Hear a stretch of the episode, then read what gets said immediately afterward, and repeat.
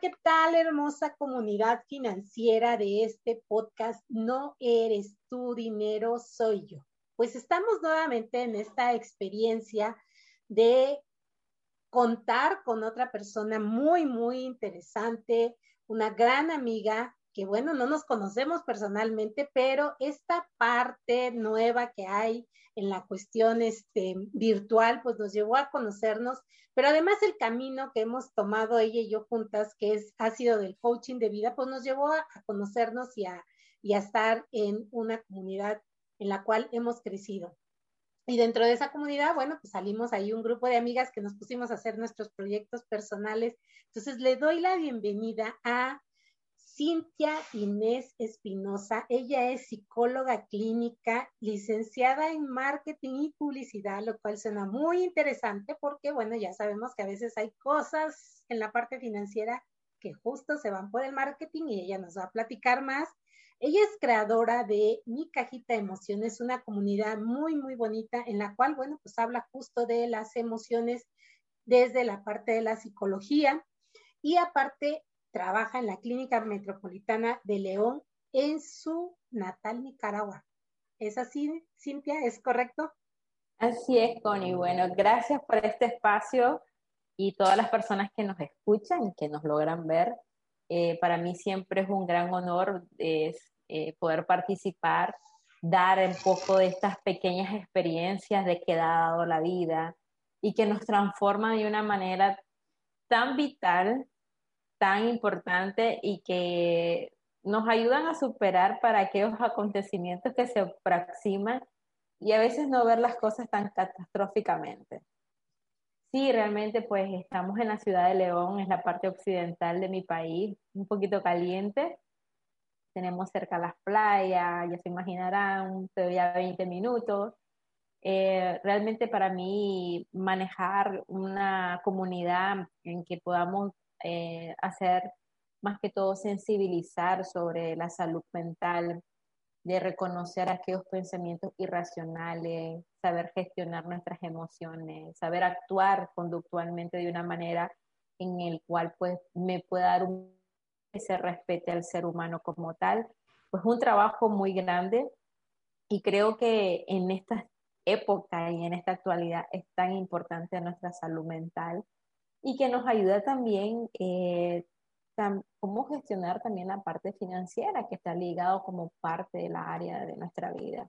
Y que mucho de esa parte financiera en, un buen, en una buena gestión te hace estar establemente y cuando pasan situaciones que tal vez son unas malas decisiones, tenemos ahí situaciones un poco de ansiedad, estrés, preocupaciones, cómo gestionar ¿verdad? la parte financiera y que también puede llevar a situaciones un poquito más clínicas. Pero aquí estamos tratando de, darle un, toque especial, siempre desde la experiencia personal, y que esto pues puedan identificar sea alguien y que podamos modificar o llegar al corazón y que podamos hacer un cambio verdadero.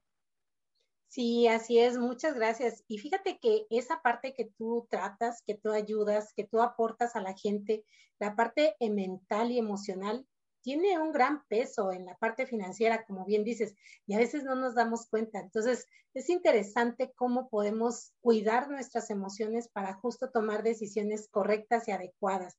Pero bueno, esta parte es ahora contar aquellas emociones que no manejamos bien y aquellas experiencias que hemos tenido en razón el dinero y que pues nos han llevado a tomar decisiones de manera incorrecta y que yo siempre he dicho, el dinero no es el problema.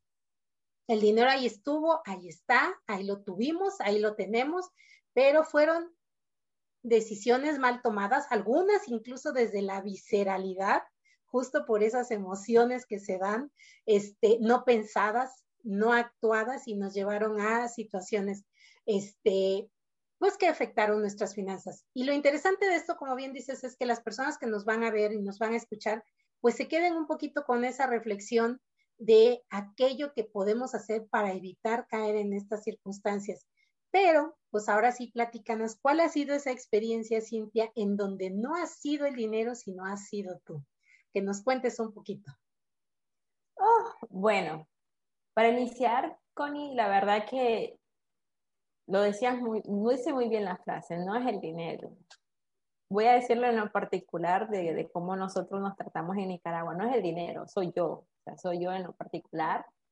Y eso tiene que ver desde, no lo digo desde una, sí es una cultura financiera, eh, y no lo digo de una forma como país, sino como de una forma familiar porque en realidad eh, uno mira esa parte de modelamientos que hay de padres, ¿verdad? Que ves a un padre que es el proveedor, eh, que es una persona que siempre se mostró de que no hay problema, vamos a comprar, no hay que medir precio, lo compramos porque tenemos, porque hacemos, y, tener, y veo una futura, o sea, una figura materna, perdón, en que igual, muy cooperativa.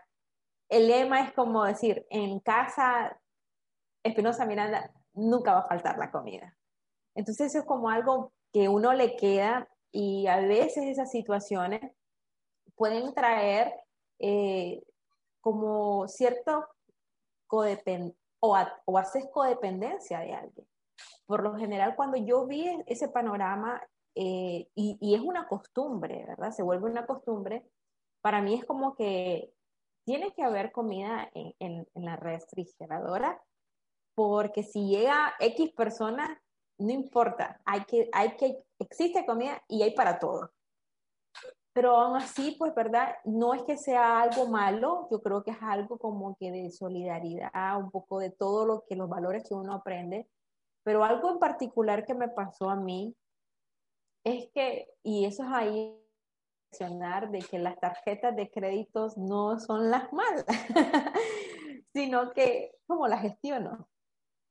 Entonces llegó un momento en mi vida que yo estaba totalmente eh, viviendo sola. Eh, yo vivía en la capital, en este caso Managua, porque trabajaba en, el área de, en una sede de una ONG. Y obviamente vivía sola. Em, mi salario era, era muy bueno, ¿verdad? Entonces, de pronto, cuando hay un salario muy bueno, comienzan los bancos a conquistarte, con, tiene una tarjeta de límite de tal, tiene una tarjeta con alimental. Entonces, yo al inicio como que no, porque yo estoy bien, con esto yo me mantengo y con esto estoy, perfectamente bien. Pero lo dijimos, el marketing llega a nuestra vida de una forma que llega a bombardear y obviamente eh, hay ciertas eh, formas de vida o, form, o formas de de modismo diferentes en, cada ciudad. Tal vez uno, uno más tranquilo en su ciudad, por lo menos en León es una ciudad muy tranquila, es muy sana, eh, es muy colonial. Entonces, este, se representa más de una forma turística. En cambio, Managua es un poquito más la capital, hay mucha diversidad de entonces uno comienza de pronto como a atraerse a este tipo de atractivos publicitarios, o ahora ya le llaman influencer, ¿verdad?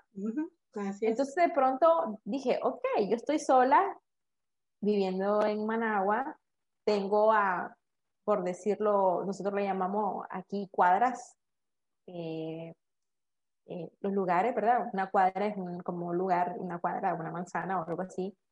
Y él me quedaba a cuatro cuadras un centro comercial. Okay. Entonces no, no tengo mucho que hacer, salgo de casa, tengo que buscar qué comer y me metí al centro comercial y daba vueltas y vueltas y vueltas y de pronto la promoción y la promoción decía que si tenías una tarjeta de la, de, en este caso, de la tienda, tenías un descuento. Y yo digo, obviamente soy marketing, yo sé que eso es mentira, hay un, hay un hay un tras de todo eso, pero lo voy a hacer. Gestioné todo el proceso y obviamente este, en ese manejo, obviamente yo puedo ser marketing, pero no soy administradora, ¿verdad? Es una cosa muy distinta. Entonces empecé a, a, comprar, cuando yo venía a León, ya era como que quiero compensar a mis padres porque no los veo en la semana entonces iba al supermercado, no, mamá, compré esto, compré el otro, eche lo que quiera, no se preocupe, le tengo la tarjeta, yo, yo ya compré tanto. Pero hubo un momento como que, y obviamente con, salía con los amigos, no, yo invito, yo pago, tranquilo, yo gano bien, no, no, pasa nada. Y pasó todo, obviamente, ¿verdad?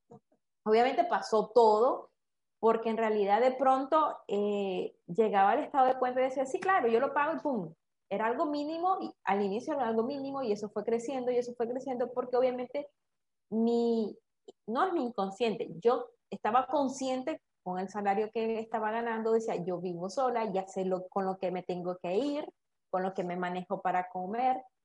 O sea que yo miraba mucho dinero, mucho dinero como que sí puede. Entonces, al final, cuando vi, la tarjeta ya estaba topada. Y de pronto dije, wow, ¿qué pasó aquí? La tarjeta es mala. Empecé a decir, la tarjeta es mala, pero al final era como que, Cintia, eh, estás reconociendo de que no supiste administrar. O sea, la tarjeta estaba bien porque me podía ayudar para algo, una emergencia, incluso para comprar algo que puede ser de mi gusto, pero estar consciente de que hay un límite y también tengo un límite de salario.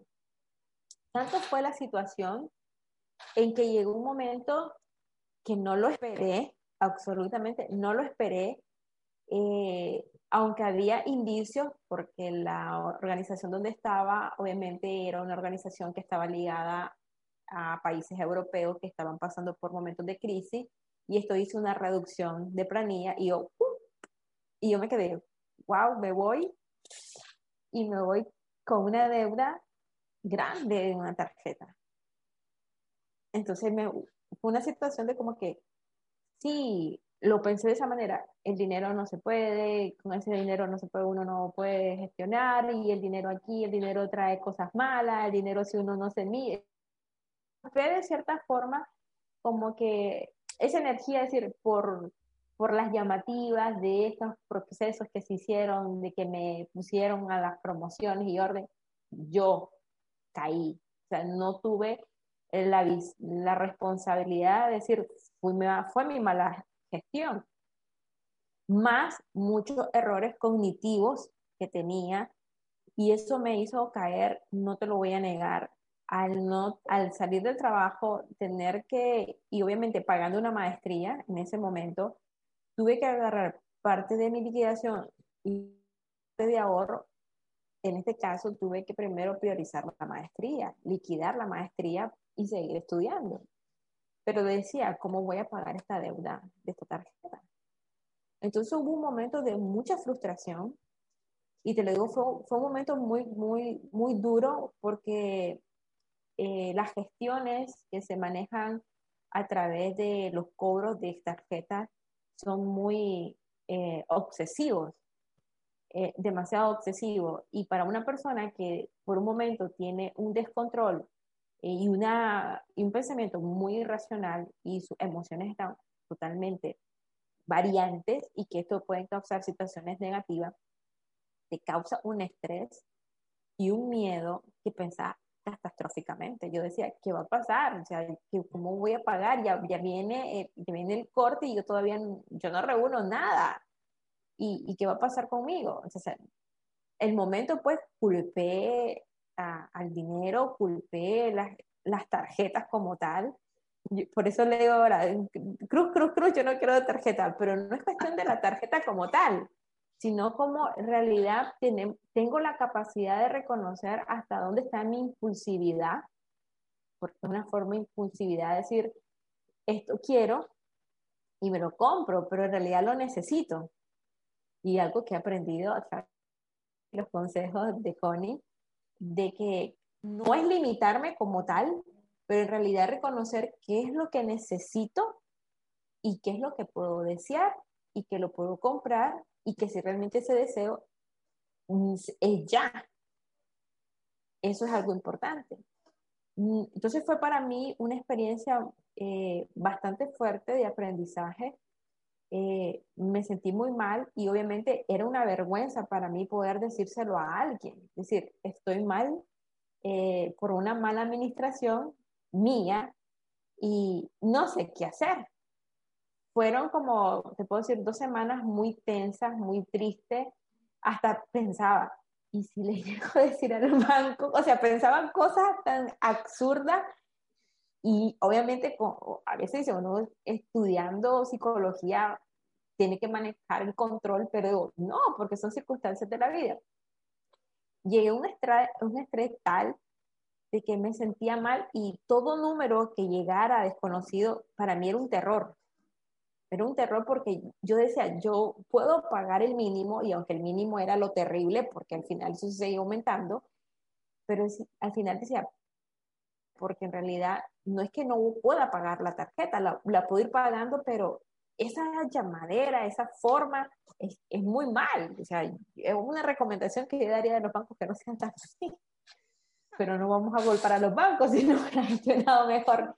Entonces sí fue una experiencia eh, en el cual aprendí de que soy yo la que tengo que saber manejarme, gestionarme, de saber de que hay un proceso, en entender que yo hice una mala decisión, tomé muchas malas decisiones en esa época porque me sentí muy confiada totalmente y obviamente yo en lo particular no tenía una cultura de ahorro tan pronunciada. Sí tenía mis ahorros, pero era como que, ok, tengo este ahorro, pero en cualquier momento me lo acabo. Era como que sí, ahí lo tengo y en cualquier momento me lo acabo. Pero no era algo como, como lo estoy viviendo el día de hoy. Es muy diferente. Pero entonces sí culpé muchas veces como que era la tarjeta, eran los que me me daban a través de estas promociones eran ellos, pero no, nunca me di a la parte de mi responsabilidad, de decir, si vos hiciste esto con tu propia voluntad, nadie te obligó y lo hiciste porque lo que tenías que hacer. No me arrepiento porque en realidad esto me llevó un aprendizaje, a un crecimiento. Eh, y si tuve que sufrir ese momento para aprender de que hoy tengo que manejar mucho mejor mi, mi dinero o mis gastos o mi ahorro, pues la lección está muy aprendida. Yo creo que a veces nosotros los seres humanos no es que necesitamos sufrir, pero tenemos que saber aprender para saber crecer. Es algo importante.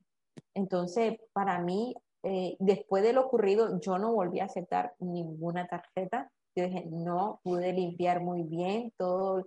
Tuve que contarle obviamente en ese momento al que era mi, mi prometido, de todo lo que sucedió. Hablé con mi papá y me dijo, tranquila, te vamos a apoyar porque no habías hablado algo antes. Eso pasa, eso nos pasa a todos. Mi papá me comentó igual que había pasado una situación muy similar. Eh, pero entendí que obviamente hay que tener una cultura financiera. Entendí que obviamente tenemos que tener las herramientas para poder gestionar ante esas situaciones y obviamente tener un plan. Y no es que uno va a ser tan robotizado, ni va a decir, esto no, me voy a limitar a esto no, a esto sí, sino que saber priorizar, obviamente, y siempre darse ese gusto, porque no hoy me puedo comer un helado, ¿verdad? Y quiero hacerlo, o sea, no voy a gastar más de 100 Córdoba, aquí en verdad en Nicaragua, pero me voy a dar la satisfacción de comerme un helado, pero está al alcance de mí y tengo que entender que si quiero algo más grande, tengo que ahorrar, tengo que tener ese plan de ahorro. Lo quiero, pero como a veces se presenta la ansiedad, ¿verdad? Muy seguido, yo creo que a todos nos pasa como que quiero ya, quiero ya, quiero ya, pero de pronto ese quiero ya me hace recordar, mmm, recordar la experiencia que tuviste y vamos, despacio, se puede lograr pero yo creo que hay muchos mecanismos para poder lograr lo que uno quiere con mucha responsabilidad, con mucho compromiso. Y obviamente, no te voy a negar, tengo una tarjeta de crédito, pero ahora sí la sé manejar muy bien. No, y fíjate, fíjate qué interesante lo que has dicho. O sea, una es la parte de los patrones que traemos heredados de nuestros padres, ¿sí? Y a veces vemos que hay padres muy ahorradores y nosotros, bueno, pues ya copiamos en parte ese patrón, o hay padres muy gastadores, o a veces puede haber uno y uno. Entonces, dentro de ese patrón estamos como en una encrucijada, o somos muy ahorradores de momento o somos muy gastadores de momento, ¿no? Dependiendo cómo haya sido el patrón familiar. La otra es justo eso, que a veces cuando llegamos a posiciones bien monetariamente, no pensamos más allá de que algo puede pasar, sino que caemos en una zona de confort y decimos, no, yo estoy muy bien, gano muy bien, tengo muy buen sueldo, a mí no me va a pasar nada. Y, en esos momentos, aquí en México decimos, en esos momentos de vacas, de vacas gordas, no pensamos para cuando llegan las vacas flacas, ¿no? No, no hacemos ese, ese movimiento. Yo creo que esa parte de la tarjeta de crédito es como la parte más común en todas las personas, porque justo en esa falta de educación financiera que es necesaria en todas las escuelas, en todos los lugares, en todas las instituciones, nadie, nadie nos enseña cómo se maneja una tarjeta de crédito. Nadie nos dice, como tú bien dijiste hace un rato, que pagar lo mínimo es lo peor que hay. A lo mejor en un mes surgió alguna situación y dices, bueno, en este mes voy a pagar lo mínimo, pero antes de que llegue mi siguiente mes voy a abonarle más, porque los intereses se generan de manera este, diaria, son por promedio. Y nadie nos dice eso, nadie nos dice que la tarjeta tiene un corte y que a partir de ahí tienes tantos días para pagar. Nadie nos da esa educación, ¿estás de acuerdo? Claro la juventud, vivir, como bien dijiste, sola, tener ese, ese buen sueldo. A veces, como bien dijiste, ese detalle de sentir esa, querer compensar esa ausencia, y no nada más con los padres, a veces los padres con los hijos, ¿estás de acuerdo? Cuando ya tienes claro. Querer compensar esas ausencias, dices, ah, pues voy a darles, voy a darles, híjole, y vas cayendo en una círculo y en una bola de nieve que cuando te das cuenta dices, ¿cómo es que llegué a esto, no? Y creo que es de las cosas más comunes que puede pasar a todos el no manejar bien una tarjeta de crédito.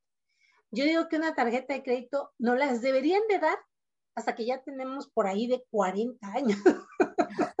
cuando, cuando, ya somos más, más, más conscientes pero no nos deberían de dar tarjetas de crédito cuando estamos jóvenes, este, justo por esa falta de esa conciencia financiera, ¿no? Digo, si tuviéramos toda esa información previo, pues ahí está tu tarjeta y ya es tu decisión y ya es tu manejo. Pero ya sabes cómo se maneja una tarjeta de crédito, ya sabes cómo se paga, ya sabes que los intereses, sí, sí, si nada más pagas el mínimo, la diferencia se va a acumular al capital y por ende va a generarte más intereses, pero nadie nos dice eso, ¿estás de acuerdo? Totalmente de acuerdo. Por eso ahora utilizo más tarjetas de débito. son más, son más, ahí me, como que uno se limita. Sí, totalmente. Eh, por ejemplo, en, el caso, por en mi experiencia educativa, tanto primaria, secundaria, eh, nunca nos dijeron eh, una, un, un dato, una forma incluso de pequeños, esa es la parte financiera, de verdad. Claro que en la parte de la universidad, a pesar que estudié marketing y publicidad y, y estudié costo 1, costo 2, finanzas 1, finanzas 2, eh, sí te das cuenta, pero a beneficio propio, ¿verdad? Obviamente el manejo de una empresa, el manejo de un producto, el manejo de un servicio, pero jamás era una cuestión de verme como consumidor. O sea, yo consumiendo porque la idea es que la estrategia que yo estoy realizando la gente consuma. Esa es la idea. Pero igual caemos, porque obviamente estamos en un mundo globalizado y que está ahí presente, ¿verdad? Está al alcance, está atractivo, está llamativo, eh, entra por la parte sensorial, entra por, por estos cinco sentidos. Y si ya hay un pensamiento ya hay una, modalidad, una programación, es mucho más fácil, mucho más fácil. Eh, claro, no te voy a negar que debido a cuando nos conocimos, lo dijiste bien al inicio, eh, y cuando ibas comentando un poco de toda esa estrategia, me quedé, ¿por qué no lo hice antes?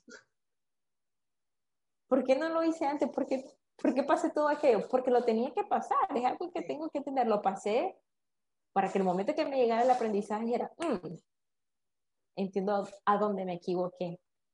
Entonces sí, realmente algo que, he aprendido es que el, el, dinero va y viene. Nunca es decir, no tengo dinero porque siempre regresa. Es algo que yo lo he notado. Y hoy que está así, en esa circular, trato de, manejarlo, ¿verdad? Porque obviamente ya hay, ya hay una casa de por medio, ya hay un hogar, ya hay un matrimonio y hay prioridades. hay proyectos como pareja, hay proyectos. Entonces, las cosas se van dando de una manera un poco más organizada. No te digo que a veces quisiera de pronto salir y comprar, pero digo, no es cuestión tampoco de, de limitar eh, eh, ese deseo, pero sí es un poquito como más consciente. Es decir, realmente, no es cuestionando, ¿verdad?, el sentir, pero realmente es de prioridad, porque me lo puedo comprar, diría mi esposo su frase, más adelante, pero es, es una situación de que realmente lo necesito ya. Y yo veo la tendencia en, en los celulares. O sea, el cambio de modelo, yo lo tengo tal, no lo he visto pues, en mí, yo poco cambio de modelo, si lo cambio es cada dos años, pero por la tendencia o por la capacidad que uno depende del trabajo, pero yo veo esa tendencia, cambio de modelo, o sea, han pasado tres, cuatro meses y yo ya quiero aquel. Y pero comenzás a hacer toda una situación y al final no salí de, ese, de esa deuda. No salí de esa deuda y es rico sentir ese respiro. Es decir, wow, de estos, por, por decirlo así, mil pesos que eh, antes era para deuda, ya me quedan para mí. Ya me puedo ir al cine, ya lo tengo para ahorro, ya lo tengo para... Y más en estas circunstancias, en la actualidad que pasamos en el mundo, en cuestión de salud, en cuestión de, de alimentarnos mucho mejor, en mantenernos mucho más sanos, en priorizar un poco más a través de toda la parte física y mental, eh, no desviando, ¿verdad? Esa particular de lo que nos gusta o hacer, pero saber que hay algo que tenemos que, que, priorizar y tener ese ahorro.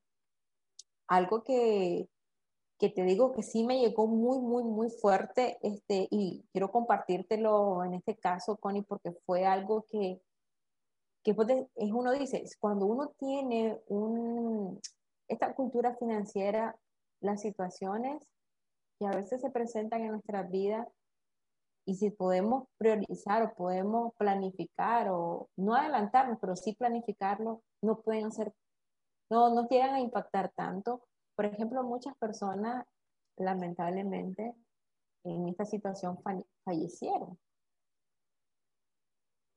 Y este proceso de comprar el ataúd, eh, el cementerio, todas estas situaciones tienen un gasto. Tienen un gasto y obviamente nadie piensa, o, no es que nadie piense, pero nadie se prepara para ese momento. Y hace tiempo creo que te lo había compartido, decir, un, algo que, que pudiéramos, que dice, un seguro de vida o algo que fuera algo que no, no, se preparara y para que uno dice, pueda yo poder despedirme de, de, la persona de una manera sin estar pensando en el día a día, porque me pasó en dos, en dos momentos, en el 2019 y me acaba de pasar hace dos meses, en que se tuvo que mover todo así, rápido, y decir, ¿de dónde se saca dinero para hacer esto? Se saca, se pone aquí. O sea, la colaboración, claro, de toda la familia, y de pronto decir, ¿qué pasa cuando si, si fueran mis padres?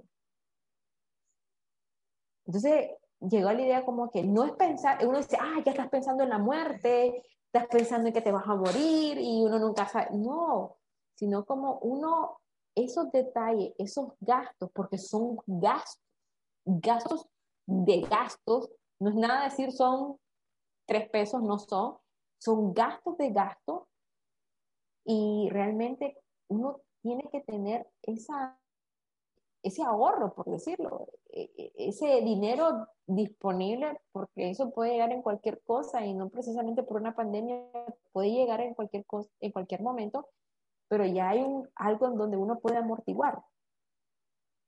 Así es, así es. Entonces fue una experiencia que en realidad a mí en lo particular, y lo hemos hablado mi esposo y yo decir, no es que vamos a preparar, no, porque al final la muerte es algo para mí, solo un paso para, para algo más, pero sí como de pronto no puedo dejarle una carga a alguien. No puedo dejarle una carga a alguien porque en realidad no es justo. aquí hay algo que se puede mover y se puede hacer para quitar lo que se tenga que quitar y lo que se tenga que realizar. Entonces, eh, es muchas veces como nosotros empezamos a ver esta parte del dinero y no es el dinero como tal, sino cómo yo tomo las decisiones para que sea efectivo, para que me dé resultados beneficiosos. Y no es que uno esté contemplando el dinero, sino cómo contempla uno las decisiones que va a realizar, que es lo diferente. Así es, así es. Y fíjate que ahorita que comentabas esa parte, a mí me pasó lo mismo. Este, cuando ya me ofrecieron mi seguro de, muerte, porque pues al final es eso, este, en donde, bueno, ya está pagado la parte de la cremación, porque bueno, digamos que dentro de la plática familiar, pues se decidió cremarse y obvio los espacios que son los nichos para estar ahí, ¿no? Este, y me, me conflictaba tanto porque justo era eso, ¿no? Esa parte que te dicen es que ya estás llamando a la muerte, es que esto y es que el otro. Pero no, realmente es prepararte para una buena muerte, es prepararte incluso porque sabes que no les vas a dejar esa carga financiera a tus familiares, porque incluso tus familiares van a poder vivir un duelo tan bonito en el sentido de que van a estar ahí contigo, no van a andar corriendo por todos lados, no te van a dejar ahí este con, con los este ahora sí que con los amigos ahí velándote y los demás moviéndose, porque ya ahora cómo pagamos esto, cómo pagamos el otro, cómo pagamos todo lo que implica la parte, ¿no? Entonces, dices, es un proceso tan bonito y es tan amoroso vivirlo de esa manera que hay que verlo así, que hay que verlo de esa forma. Y sí, sí lo queremos ver, pues es más bien una inversión para nuestro futuro, más que como un gasto. Pero son de esas cosas que no nos dicen, ¿estás de acuerdo? Que no nos instruyen, que no nos preparan para esos momentos de la vida, como tampoco nos prepararon para saber usar tarjetas de crédito. y yo creo que es, y yo creo que es tan necesario que la verdad los gobiernos volteen a ver a las escuelas y den ya justo esa parte de la educación financiera. Fíjate que aquí nada más haciendo un paréntesis, aquí en México se reguló esa cuestión de las llamadas de, de las instituciones bancarias, porque pasaban la cobranza a un despacho de abogados pero no eran despachos de abogados, o sea, quién sabe qué eran, porque eran terrores, más bien eran terroríficos. Te hablaban a las 2, 3 de la mañana, te marcaban a tu celular, a tu teléfono fijo. Bueno, hoy en día ya se usan más los, los celulares, pero antes te marcaban a tu teléfono fijo, o sea, era una cuestión de verdad muy, muy fea. Y entró una, una este, institución de gobierno para regular justo eso. O sea, porque la verdad ya era muy, muy, muy pesado. O sea, como bien dices tú, ya veías un número de, de un lado y dices, ya no quiero llamar porque ya me van a cobrar. Qué horror. Esperemos que en Nicaragua logren hacer algo así. Aquí en México ya está controlado y eso es bastante, bastante interesante ya. Pues, bueno, desde que yo ya pagué, la verdad que no me he dado cuenta mucho, pero sí fue, y si, y si lo están haciendo, pues la verdad no sé cómo está, pero eh, realmente sí es algo bastante es algo que emocionalmente afecta a la persona, porque tal vez la persona tiene toda la intención de pagar, ¿verdad?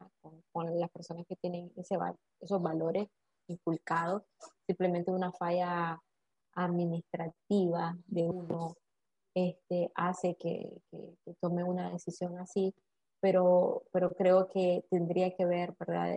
La forma, como lo dicen. Incluso recuerdo que eh, en Nicaragua hace como unos te podría decir unos cinco años, entró una financiera dando préstamos y préstamos. Y al final eh, eran más la gente que pagaba los intereses y después la gente creía que ya iba culminando la deuda y le salió que no había hecho absolutamente nada. Y, la, y recuerdo que decían que la cobranza era terrible, terrible, terrible hasta que hubo alguien, como dice, un primer valiente, un primer capaz demandó y otro demandó, empezaron a demandar hasta que se, se fue, o sea, se disolvió totalmente, desapareció, no se supo más. Entonces, sí es importante que se comiencen a regular este tipo incluso de, de financieras, de, la verdad que aquí se trabaja muy abiertamente la financiera, los bancos están muy regulados en ese sentido aquí, pero igual, ¿verdad? Eh, el reconocer que también la otra persona que está pasando y un sinnúmero de... pero sí uno aprende de que, a reconocer de que uno toma malas decisiones. Eh, incluso no le puede echar la culpa tampoco directamente en la responsabilidad al banco porque el banco te dice tal corte es y tal tanto intereses se dan y uno dice, ah, el banco me está haciendo. No, también donde está mi responsabilidad, pude haber gestionado mucho mejor este tipo de gastos y realmente reconocer qué tipo de gastos se están dando en este tipo de tarjeta. Es lo más eh, conveniente. Es decir, si es una cuestión de medicamento, ok, eh, es como un poco considerado, como permitido, no es de permitir, pero tiene una lógica, pero de pronto miras restaurante, tiendas, esto y wow, como que ahí esa inversión hubiera sido, o ese, ese dinero se hubiera gastado en otra cosa más productiva. Pero está, digo, bueno, ya, ya fue parte de, de, mi pasado que hoy me ha enseñado a cómo seguir, eh, poder administrar mejor eh, mi dinero.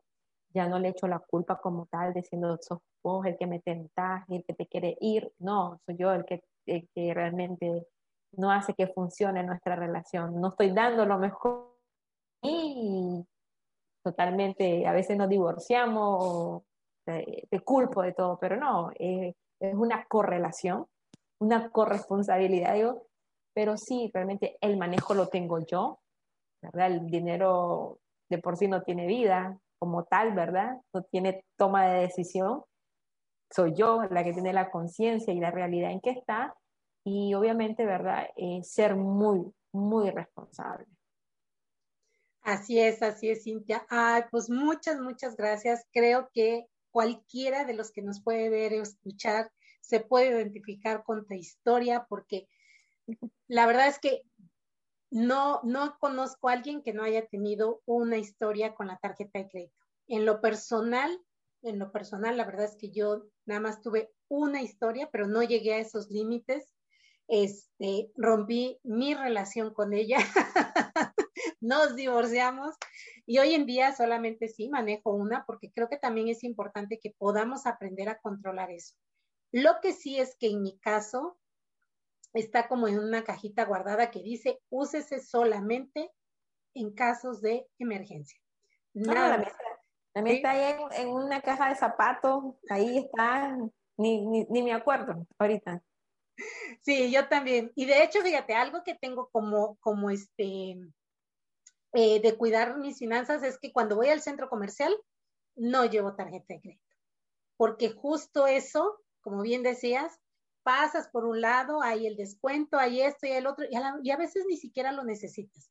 A veces es solamente la cuestión del marketing que se nos queda aquí, que nos mandan un mensaje subliminal para poder hacer las compras a través de las tarjetas, los famosos meses sin intereses. Solo queremos escuchar el ruidito.